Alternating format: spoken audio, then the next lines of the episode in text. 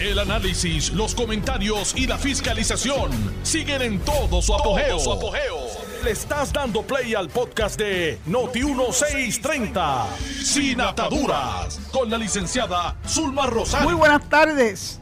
Hoy es jueves, un jueves muy especial, porque hoy celebramos el natalicio de nuestro gran prócer José Celso Barbosa. Así que hoy es jueves 27 de julio del año 2023. Esta es su amiga Zulma R. Rosario Vega. Eh, y ustedes saben, en Sin Atadura por Noti1, la mejor estación de Puerto Rico y primera fiscalizando. Yo no sé si ustedes saben o se dieron cuenta que en el año 2014, adivinen quién estaba en el poder, se eliminó el feriado del doctor Barbosa y por aquello de darle esa impresión de que no era por una cuestión ideológica, también eliminaron el feriado de la Constitución de Puerto Rico. La excusa era que había que reducir el número de días feriados eh, por razón de que estábamos en un momento de quiebra y que pues había que cortar por lo fino, como cortaron las pensiones, le cortaron eh, a los policías. Eh, hicieron muchas cosas en ese, en ese cuatrienio. Así que una de las cosas que se llevaron en volanda fue la celebración del el día del prócer José Celso Barbosa. Yo tengo la ley, que es la ley número 8, del 16 de junio del 2021, o sea, hace dos años, firmada por el gobernador Pierluisi, restituyendo las dos efemérides, tanto de la Constitución como el natalicio de Barbosa. Uno se pregunta qué lograron con haberlo sacado del calendario de día feriado, cuando todos sabemos que en julio la inmensa mayoría de los empleados públicos toman parte del mes de julio para disfrutar de unas merecidas vacaciones. Así que aprovechan la coyuntura y para que no sea con cargo, ¿verdad?, sus días de vacaciones, sus licencias, la coyuntura de los feriados y poder entonces disfrutar un poquito de más tiempo con su familia y sus seres queridos. Muchos incluso salen fuera de Puerto Rico, algunos, algunos se quedan en casa y vienen entonces a disfrutar de nuestros paradores Ahora está de moda que disfruten en Airbnb o Join a Join. Pero la cuestión es que el tiempo para descansar es indispensable. En España cogen el mes de agosto completo. Porque entienden que los seres humanos tenemos que tener algún tiempo de descanso y de relajación. Pero aquí queremos ser más papistas que el Papa. Y no solamente le recortaron muchísimos, vamos a llamarle emolumentos, atributos al servidor público. Eh, y, la verdad es que uno se cuestiona cuánto lograron eh, restituyendo esas dos fechas. ¿Cuál fue el resultado final? De esos dos días eh, que no fuera que los empleados entonces lo que hacían era que lo cargan a su licencia de vacaciones y aún así pues eh, tomaban el tiempo el tiempo libre para disfrutar con su familia. Esa ley que les acabo de mencionar que restituye ambos feriados la ley número 8 del año 2021 dice en su texto que la conmemoración de la natalicio del doctor Barbosa fue establecida mediante resolución conjunta el 24 de julio de 1923, ya que por su, y esto es una cita, ya que por su carácter, patriotismo y condiciones de ciudadano particular y público, se hizo acreedor al afecto y la gratitud del pueblo puertorriqueño. Subsiguientemente, bajo las premisas, bajo las mismas premisas, se aprobó la ley número 97 del 6 de mayo de 1938.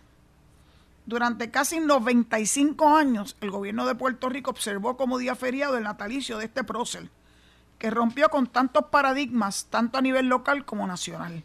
Sin embargo, mediante la aprobación de la Ley 111 del 2014, presidía la Cámara Jaime Pereyó y el Senado Eduardo Batia, y gobernaba Puerto Rico Alejandro García Padilla, se prescindió de este día como feriado.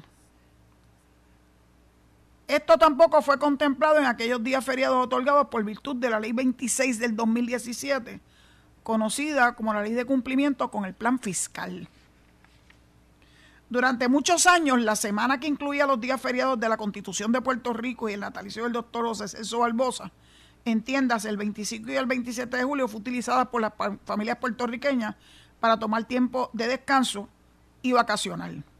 Esto se traducía en una inyección a nuestra economía, especialmente en nuestros paradores y zonas turísticas.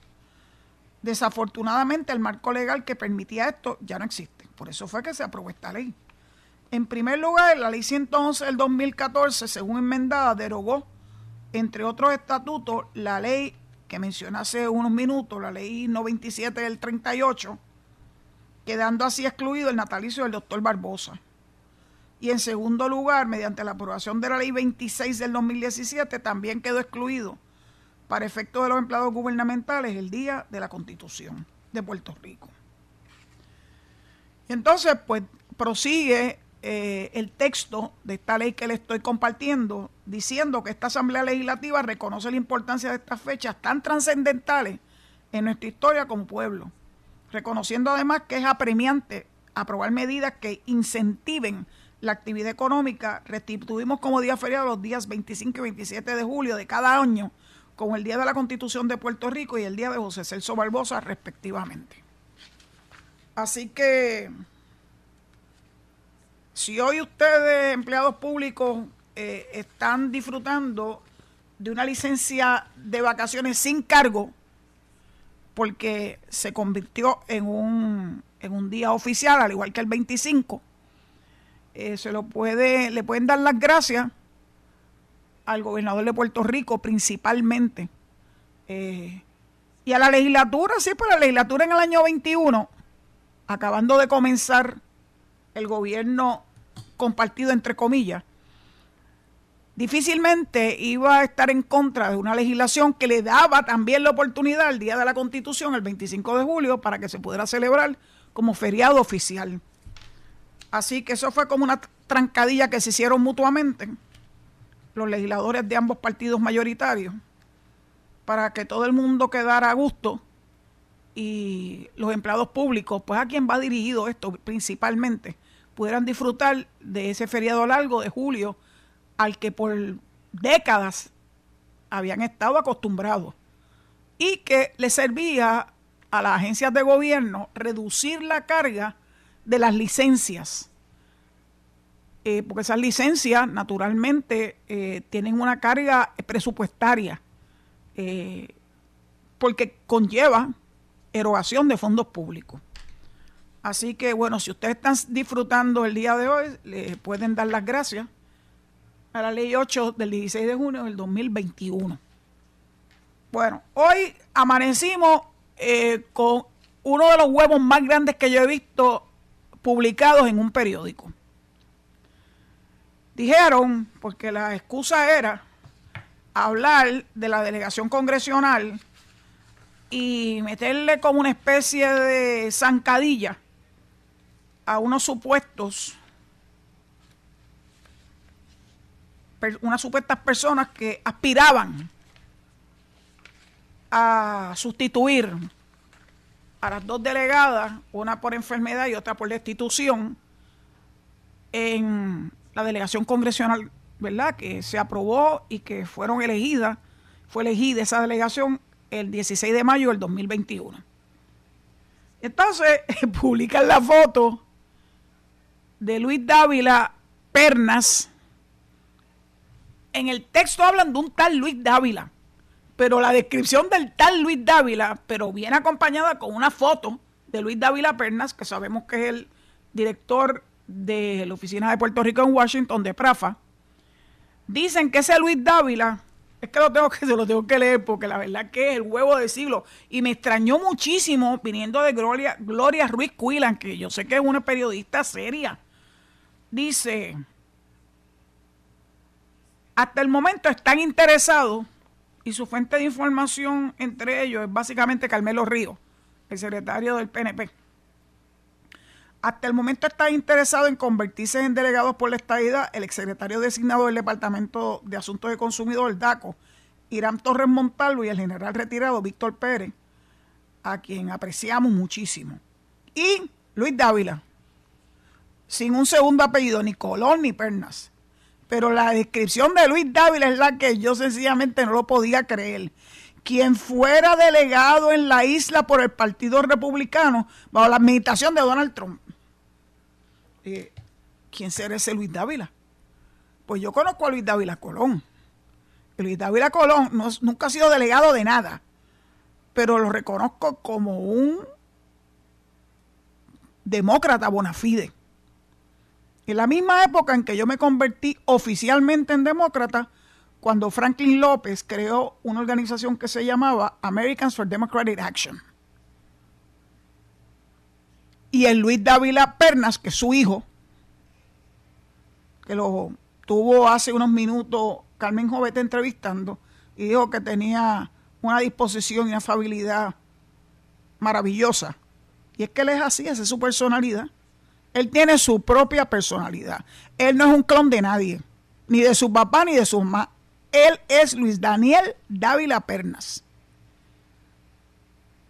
Y hasta donde yo he tenido conocimiento, y a Luis Daniel yo lo conozco desde que era un toddler, tendría dos o tres años cuando lo conocí por primera vez.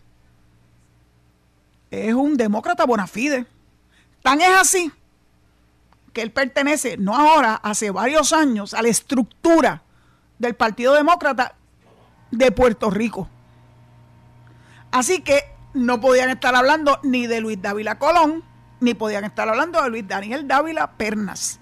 Mas, sin embargo, pusieron el retrato de Luis Daniel.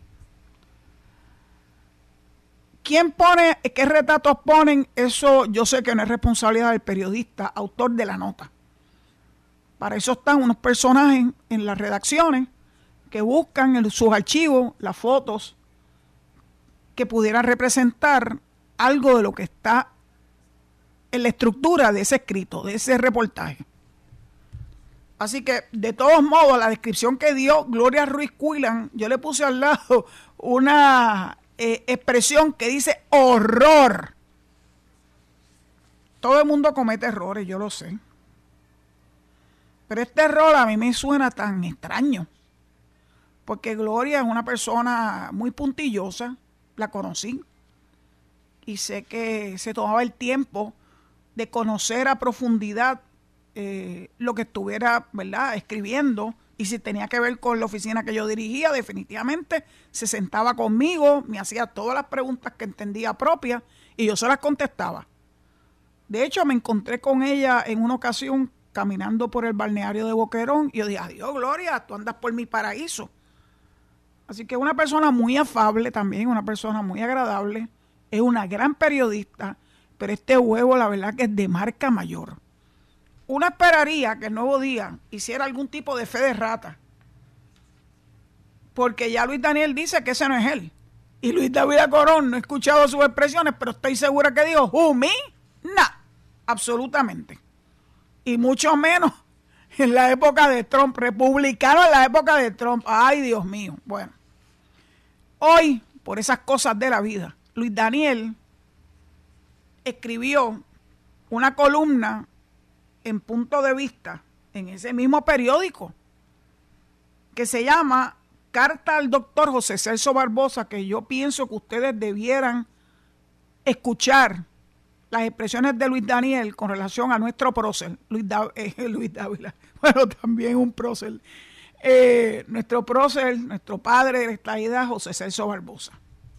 Dice así, carta al doctor José Celso Barbosa, recurro a usted reconociendo su legado y ferviente lucha contra la modalidad de desigualdad creada por el hombre.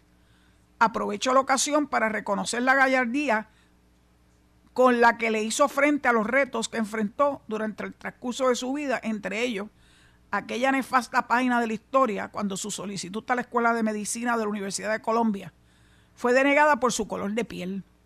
Gracias por nunca milanarse ni rendirse. Nosotros tampoco lo haremos. Sirvan estas líneas para manifestar mi profunda admiración hasta usted, hacia usted.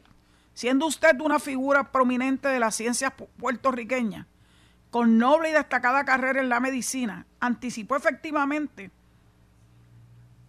los síntomas y efectos nocivos del colonialismo. Como son las cosas, doctor, no sabe cuánto daría porque nos acompañara en las visitas que hacemos a menudo al Congreso, junto al gobernador y otros líderes estadistas, en cada esfuerzo y en cada momento en el que cientos de miles de puertorriqueños combaten el mal que algunos celebran y que incluso prefieren negar. Pero sobre todo que presencia de primera mano el avance inimaginable que el movimiento que usted forjó ha logrado dentro y fuera de los pasillos del Capitolio Federal. Siento una inquietud en el espíritu, la cual llevo tiempo sacudiendo la profundidad de mis pasiones y la certeza de mis ideas. está brutal, la profundidad de mis pasiones y la certeza de mis ideas. Le cuento, el valor que tiene la lealtad a nuestra conciencia puertorriqueña ha desmerecido en estos tiempos, pues algunos prefieren desprestigiar, incluso ante el Congreso, la dignidad de nuestro pueblo con tal de perpetuar el insostenible y ya derrotado andamiaje territorial. Ahora bien, mi generación toma muy en serio la responsabilidad de continuar su lucha por liberarnos del yugo colonial, que por tanto tiempo ha decimado la esperanza de un pueblo humilde y trabajador. Hoy me uno a sus expresiones en el periódico El Tiempo del 27 de septiembre de 1915, cuando proclamó, y esto es una cita, ni como colonia autónoma ni como república independiente podríamos estar en un gobierno de igualdad con los Estados Unidos. Solo hay una fórmula de gobierno dentro de la nación americana que puede satisfacer la justa aspiración nuestra, y es de ser un Estado dentro de la Unión Americana.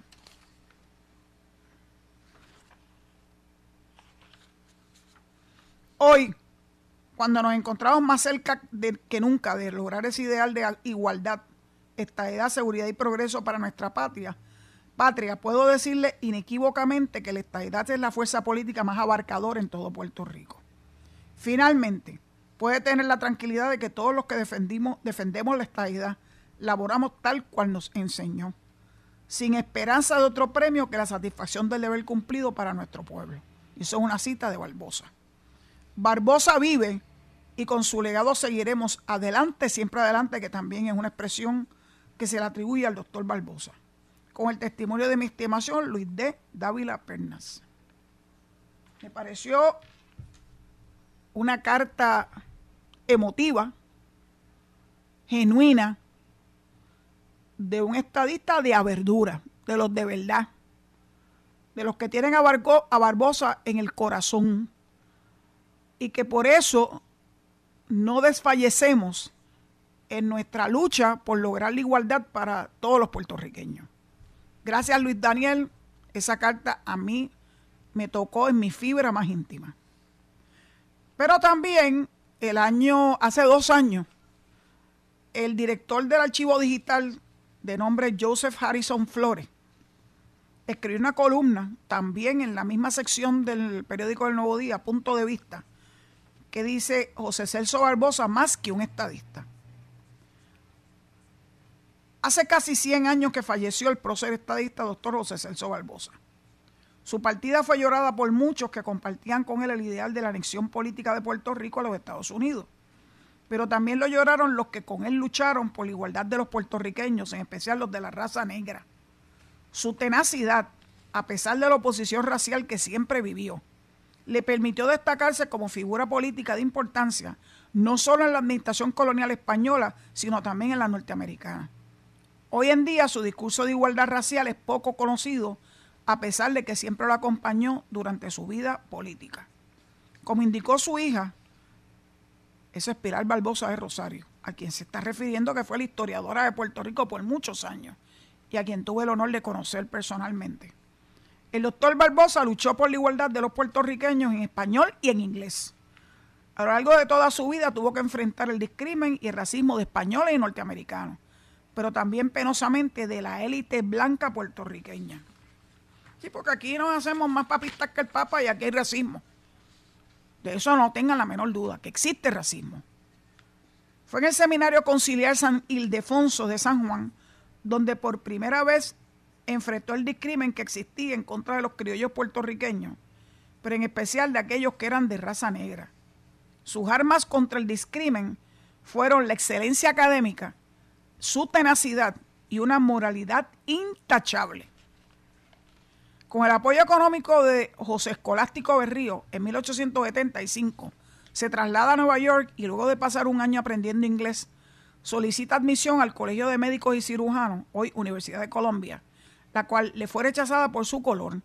Barbosa no se da por vencido y logra en 1876 ser admitido a la Universidad de Michigan, donde completa sus estudios de medicina y se gradúa con los más altos honores. De hecho, fue el primero de su clase. Al regresar a la isla, los facultativos locales no quisieron validar su grado académico, eh, los de aquí, y fue necesaria la intervención del cónsul norteamericano para que sus padres lo reconocieran como médico. Años más tarde, y por gestión del Ateneo puertorriqueño, revalidaría su título ante un consejo de médicos de La Habana, no sin antes sufrir nuevamente el discrimen por su origen racial. Pero fue aquí, en Puerto Rico. Políticamente militó en el Partido Autonomista, donde siempre su norte era un gobierno republicano con igualdad de derechos para la isla, en especial el sufragio para las personas de raza negra. Con el cambio de soberanía, Barbosa fundó el Partido Republicano, el cual nunca pudo presidir por el control del liderato blanco, que solapadamente lo descartó por ser negro. Increíble, ¿verdad? En junio de 1900 es nombrado por el presidente de los Estados Unidos al Consejo Ejecutivo de Puerto Rico. El Consejo tenía el rol de asesorar al gobernador de Puerto Rico y en la práctica constituía la rama ejecutiva del gobierno de la isla. Su nombramiento fue criticado por gran parte del liderazgo político de la isla, que no podía concebir que Barbosa ocupara el puesto de concejal, pero principalmente porque se sentían avergonzados de que un negro lo representara ante el gobierno impuesto por los Estados Unidos. A pesar de la crítica de los puertorriqueños, su trabajo fue reconocido por la administración de Washington, cuando fue el único miembro del comité ejecutivo que fue renominado en cinco ocasiones, hasta que el Consejo fuera abolido por la ley Jones en 1917 y luego de esto logra su elección como senador hasta su muerte en 1921. Hoy la mayoría de los políticos del país ven al doctor Barbosa como el líder estadista fundador del Partido Republicano. Anualmente se conmemora su natalicio en una celebración partidista que remata y segrega nuevamente la lucha de igualdad e integración de los puertorriqueños por la que durante toda su vida, pues creo que lo que dice es que durante toda su vida luchó el prócer. Y culmina el señor Harrison Flores. Invita a todos los puertorriqueños a celebrar al doctor José Sergio Barbosa por su lucha por la igualdad de derechos de los puertorriqueños. Al hacerlo lograremos alcanzar lo que Barbosa identificó como la superioridad individual y colectiva de los puertorriqueños. Decía Barbosa, y con esto concluyo, Hoy la superioridad se manifiesta no por la raza, no en la mayor o menor cantidad de materia colorante en la piel. La superioridad depende de la cantidad de sustancia gris, de la fineza de las circunvalaciones cerebrales, de la educación, de la voluntad, de la preparación moral, del medio ambiental, de la gimnasia intelectual, factores esenciales para la superioridad individual y colectiva. Luchemos por eso. Yo intuyo que el señor Harrison Flores no es estadista, pero a pesar de ello, tiene la capacidad de reconocer la grandeza del doctor Barbosa, que hoy humildemente le dedicamos a través de este programa. Bueno, pues dicho eso, ya, se, ya llegó la hora eh, en que vamos a, a nuestra pausa, recordándole que hoy hay líneas abiertas después que regresemos de la misma, a través del 787-832-0760. Estás escuchando el podcast de Sin Atadura. Sin Atadura. Con la licenciada Zulma Rosario. Por Noti1630. Noti1. Hace la primera llamada, por favor. Adelante. Buenas tardes. Buenas tardes. El señor Vélez. Sí, ¿cómo estamos, Vélez? Muy bien, gracias a Dios, muy bien, muy Me bien. me alegro. Y, y contento eh, eh, ¿verdad? Con, con escucharlo a usted en el programa de Sin Atadura. Muchas gracias. Bien, este, pues fíjese, eh, tengo que eso, tengo que decir algo respecto a lo que usted dijo, que el movimiento estadista es un movimiento abar- abarcador, y es bien cierto. Hasta los momentos más difíciles en la historia del movimiento estadista, ¿verdad? Como por ejemplo cuando el Partido Popular estaba en su hegemonía, en aquellos tiempos Muñoz Marín y Sánchez Vilella, vemos que en el 67 cuando cuando todo el mundo pensaba cuando todo el mundo pensaba que el ELA iba a ser permanente, ¿verdad? Que no había esperanza y que Miguel Ángel García Méndez decía que no íbamos a ir para el plebiscito porque eso no resolvía nada. Don Luis AFG con su grupo Estadistas Unidos dijo, no, vamos como valientes a ese plebiscito y ¿saben qué? Se llevaron los sorpresas del siglo los adversarios de la estadidad. La estadidad sacó casi 40% y ganó en Ponce, en San Lorenzo, en Corozal, ganó un precinto de, de, este, de Bayamón a Toteja y, y me parece que un precinto de San Juan. ¿Qué le quiere decir? Y, San Lorenzo y Corozal. ¿Y qué quiere decir con esto? Y Ponce. ¿Y qué le quiere decir con esto? Que cuando se pensaba que la estadidad iba a sacar menos de 20%, sacó 40%. En el, en el, en el 93 y en el 98 la estadidad tuvo un aumento de 46%, un poquito más del 46%, ¿vale? Y no lo voy a decir este el, el punto y pico porque eh, no quiero coger más tiempo.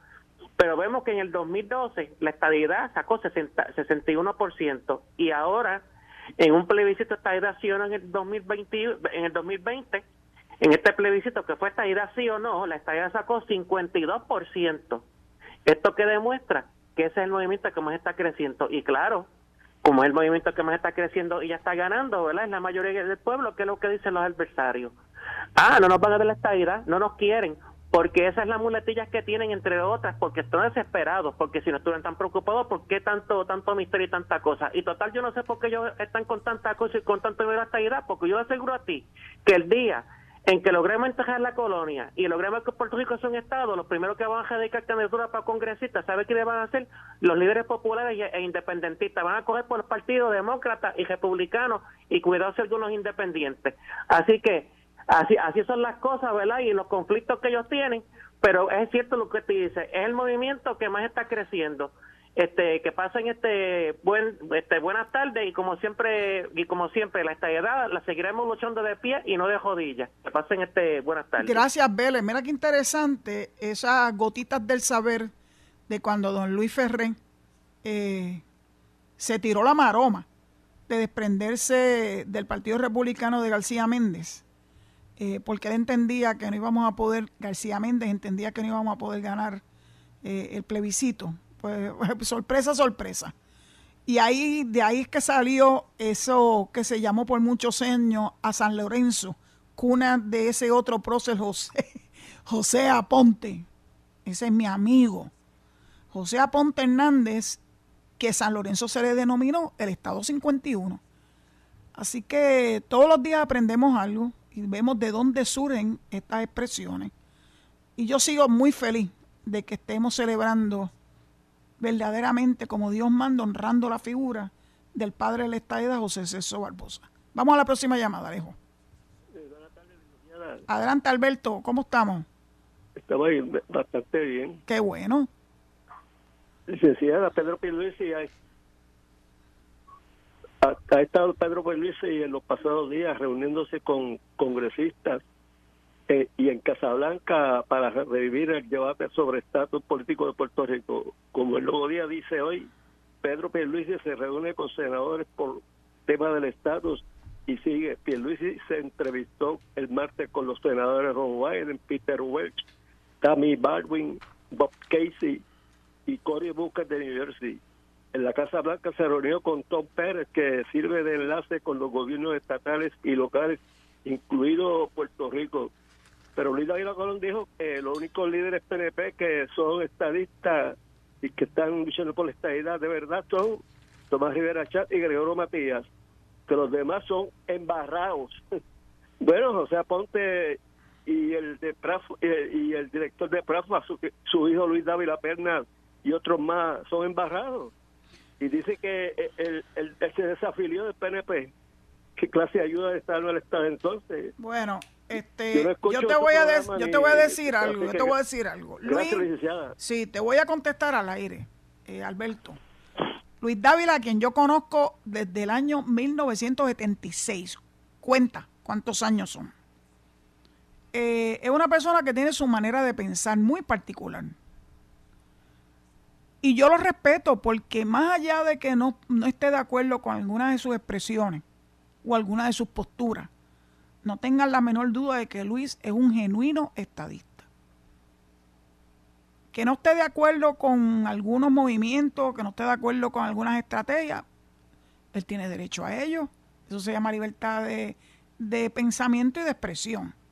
Así que yo les ruego que cuando ustedes oigan a cualquier analista político que se denomine estadista, decir cosas que a lo mejor a ustedes les resultan chocantes, evalúenlo evalúenlo en sus méritos. No le den, mm, no le den más cola a lo que no la tiene. Vamos a la próxima llamada, eh, Alejo. Adelante. Hola, licenciada, la audiencia quiere saber cuántos auspiciadores tiene el proyecto nuevo de ley para la estabilidad de colonización de Puerto Rico, de los 200 y pico de, de demócratas que hay, 215, y los 400 congresistas, ¿Cuántos tiene el nuevo proyecto? Ahora se murió el nuevo No, no, no, se lo voy a Bueno, ¿quieres la contestación? Te la voy a dar al aire. Te la voy a dar al aire porque yo sé por dónde vienes. Cualquier proyecto de ley va creciendo poco a poco. Y este no es distinto a los demás. No crean que el proyecto 8393 logró todos los apoyos de la soltá, del saque. Fue un trabajo un trabajo importante de seguimiento de parte de la comisionada residente y de parte de los delegados congresionales y de los delegados extendidos. Así que no tengas prisa, nadie debe tener prisa. Esto toma su tiempo y ya verás lo que va a ocurrir antes de que termine este año. Ya se están iniciando las gestiones en el Senado. Esto que está corriendo, el HR 2757, es en la Cámara. La última vez, y lo voy a chequear ahorita en el, en el celular, la última vez que vi cuántos sponsors tenía, ya habíamos logrado, creo que llegamos a los 80. Así que, ¿cuál es la prisa? ¿Cuál es la prisa? Lo vamos a lograr y vamos a superar eh, los parámetros que tuvimos en el 8393. Ya verá, ya verá. Se acordará de mí. Vamos a la próxima llamada, Alejo. Hello, muy buenas tardes, ¿me escuchan? Sí, le escucho muy bien. Bien, ese lo obispo, el doctor Negrón. ¿Cómo está? ¿Cómo están ustedes? Yo estoy muy bien, ¿y usted? Todo bien, gracias a Dios. Eh, participamos en tu programa hace dos semanas atrás. Sí, lo recuerdo. Y realmente, pues, para mí es un honor poder dirigirme al pueblo de Puerto Rico. Ahora mismo eh, estamos de viaje en diferentes países y estamos aquí en la eh, República Dominicana. Y fíjate lo que estamos viendo acá, la desesperación de la gente de Haití, desesperada por entrar a la República Dominicana y otros para partir para Estados Unidos, igual que de Cuba, llegando de Venezuela, el éxodo es masivo. Y están llegando de Colombia y de Nicaragua ahora. ¿Qué es lo que estamos viendo a nivel mundial? Que donde los países donde hay comunismo, es la fábrica de la pobreza para las personas. Es un atraso total, eh, completamente la gente vuelve a la misma condición y los únicos que se benefician en esos sistemas comunistas son los militares de arriba y el gobierno. Por lo tanto, Puerto Rico tiene la grande oportunidad de tener ese honor de ser parte de la nación americana, aunque no con los mismos privilegios pero yo creo que el país, el pueblo de Puerto Rico, debe ver el cuadro que está pasando en América Latina. También quiero comentar algo, eh, ya que estamos aquí y hemos sido eh, amenazados de muerte porque denunciamos una situación donde los militares están cobrando dinero a grupos de haitianos, que eso es una cosa eh, licenciada que da pena y que da vergüenza. Qué terrible, Dios mío, qué terrible. Sí, lo escucho muy bien.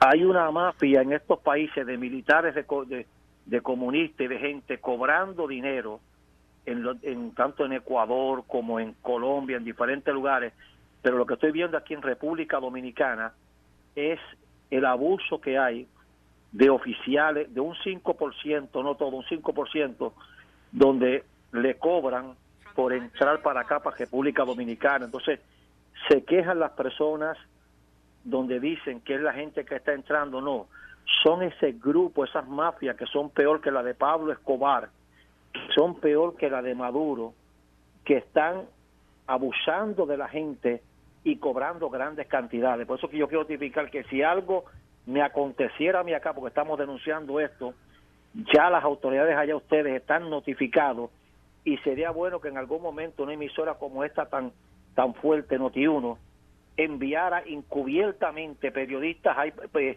para que ustedes vean lo que está pasando en esos puentes. Yo le agradezco su llamada y le, le ruego a Dios que lo proteja y que pueda usted concluir sin ningún tipo de problema su permanencia en el hermano país.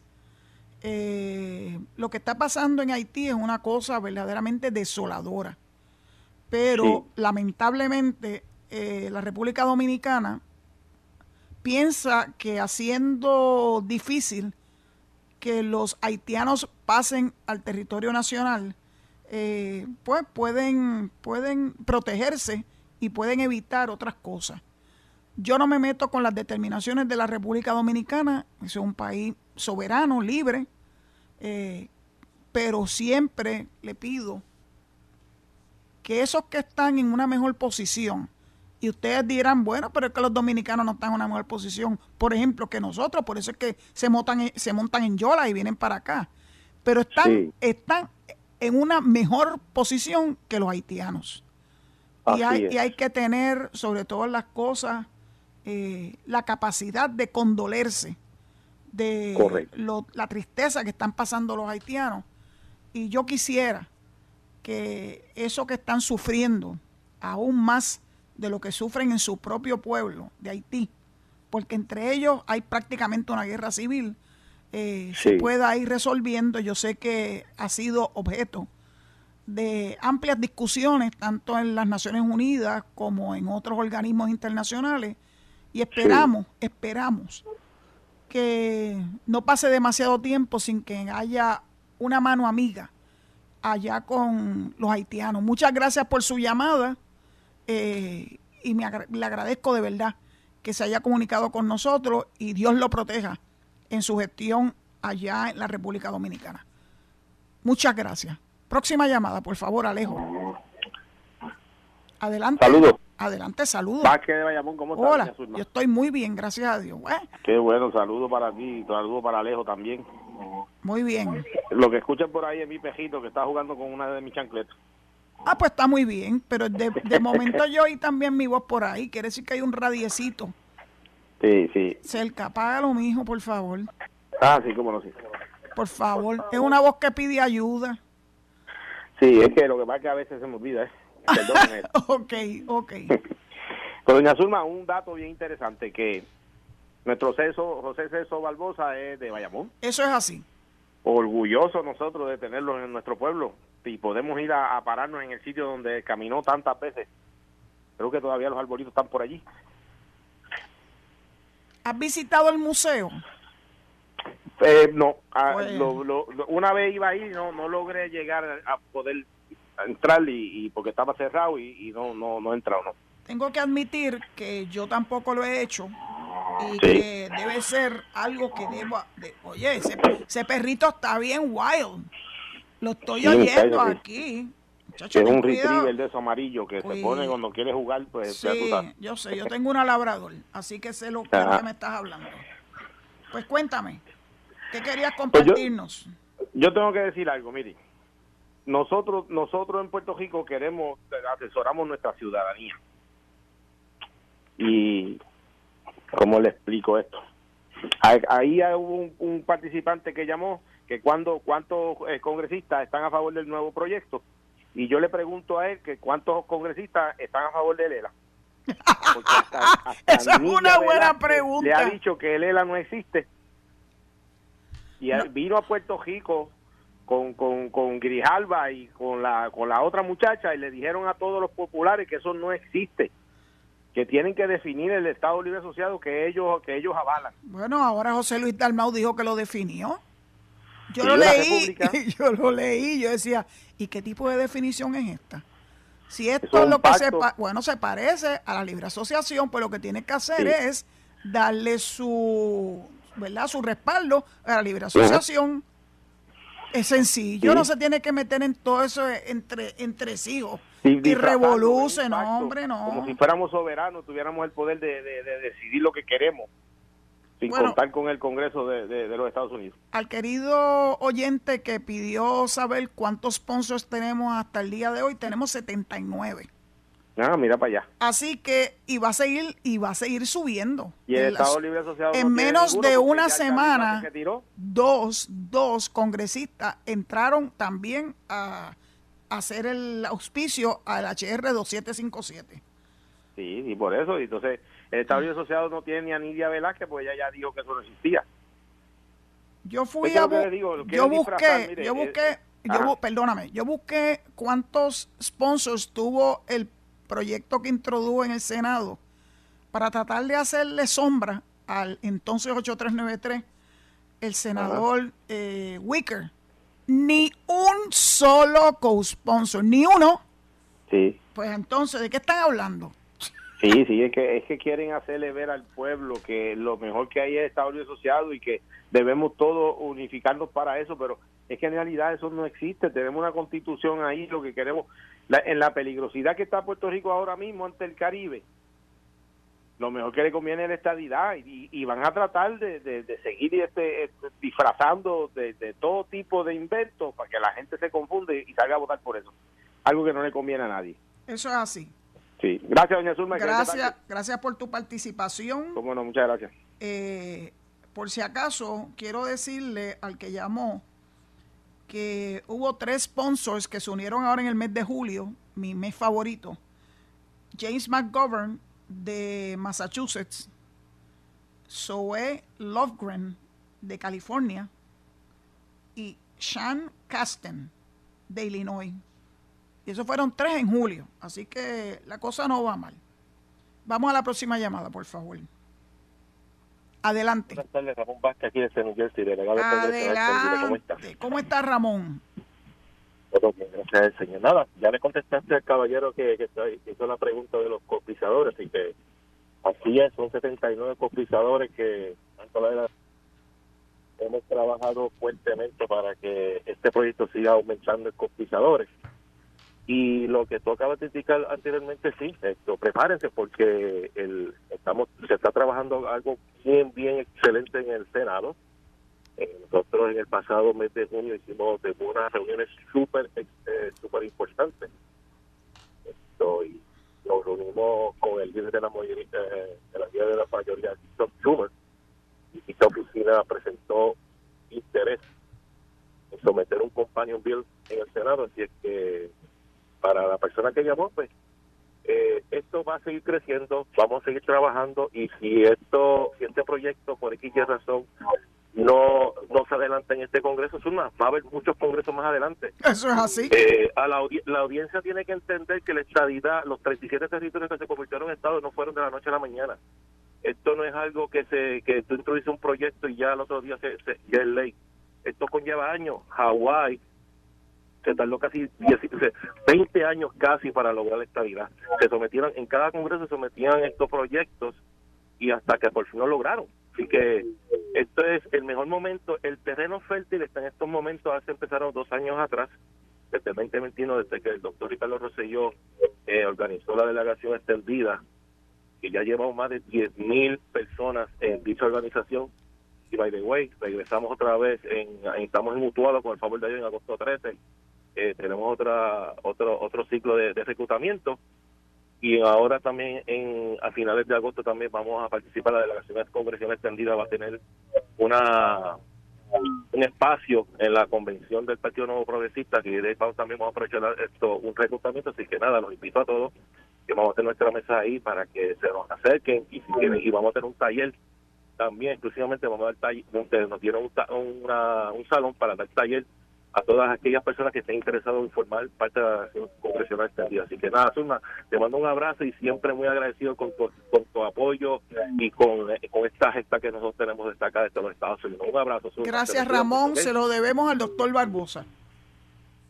Se lo debemos al doctor Barbosa. Y además, en noviembre ya fuimos, ¿verdad?, está informado que en la Semana del Veterano eh, va a haber una delegación de delegados extendidos y veteranos que van a estar en el Congreso de los Estados Unidos haciendo una labor importante eh, para adelantar nuestra causa. Vamos a la próxima, que no sé por qué, pienso que puede ser la última llamada. Adelante. Buenas tardes, licenciada Laura López de Orlando. Adelante, mi amigo, ¿cómo estamos? Muy bien, eh, voy a ir al grano. Vamos yo al me grano. Fui de, yo me fui de Puerto Rico en el 82 y viví en Nueva Orleans y ahora estoy en Orlando. No me arrepiento en nada. Leña el que me llame diáspora. A mí nadie me puso una pistola para montarme en ese avión y hacer mi vida eh, en los Estados Unidos continental. Eh, lo, lo que sí me gustaría es ver a Puerto Rico encaminado hacia la estabilidad para cuando yo me retire poder comprarme una casita, un, algo eh, que pueda llamar, que lo pueda llamar también el paraíso uh, ah, muy bien. boricua. Pues Y esa bienven- es- y esa bienvenido. es mi expresión y te sigo oyendo uh, diariamente y, y la verdad que te admiro mucho y, y sigue para adelante, que de los buenos quedan muy pocos, ¿ok? gracias, gracias por tu participación y yo sé, ve haciendo una visita de scouting a Puerto Rico para ver dónde vas a comprar tu terrenito o tu casa porque esto va muy en serio. Próxima y última llamada, vamos Alejo. Y nueve y son 430. Ay, bendito, se le acaba el 24 y no llega a la estadidad. Ay, Otra vez, sigue, reco- otra sigue vez. recostado de ese lado. ¿Cuántos, cuántos Mira, faltan que le voten estos indecentes? no, no son 400, son 535, déjame Pues, hacerte. pues, Pues, aquí al 20-50. no te Ahora se va, el preocupes, 24 no te se preocupes. Y se quedan No te preocupes que nosotros estamos preparados para la lucha no matter what. Así que tú siéntate a esperar, porque si tú eres de los que creen en la colonia, tu colonia está en artículo mortis. Está muerta. Ya ni Nidia Velázquez quiere hablar de del Estado Libre Asociado. Así que preocúpense ustedes por conseguir algún respaldo, si es que lo logran, este, paralela, porque creo que ya no tienen amigos en ningún lado. Ya les dije, Wicker no consiguió ni un solo, ni un solo auspiciador en el proyecto que José Luis Dalmao sintió que era lo máximo en la avenida. Dicho eso, pues le agradezco su sintonía en la tarde de hoy y les recuerdo que se deben quedar con nosotros en Noti1 para escuchar el análisis de Enrique Quique Cruz y Luis Enrique Falú y a Noti1 en la noche, que tiene una excelente programación también y rogándole que mañana a las 4 de la tarde se sintonicen con Noti1 para que puedan escuchar esta servidora. Agradecida siempre de su sintonía y pidiéndole a Papá Dios que los proteja. Será hasta mañana. Esto fue el podcast de Noti1630, sin ataduras, con la licenciada Zulma Rosario. Dale play a tu podcast favorito a través de Apple Podcasts, Spotify, Google Podcasts, Stitcher y notiuno.com.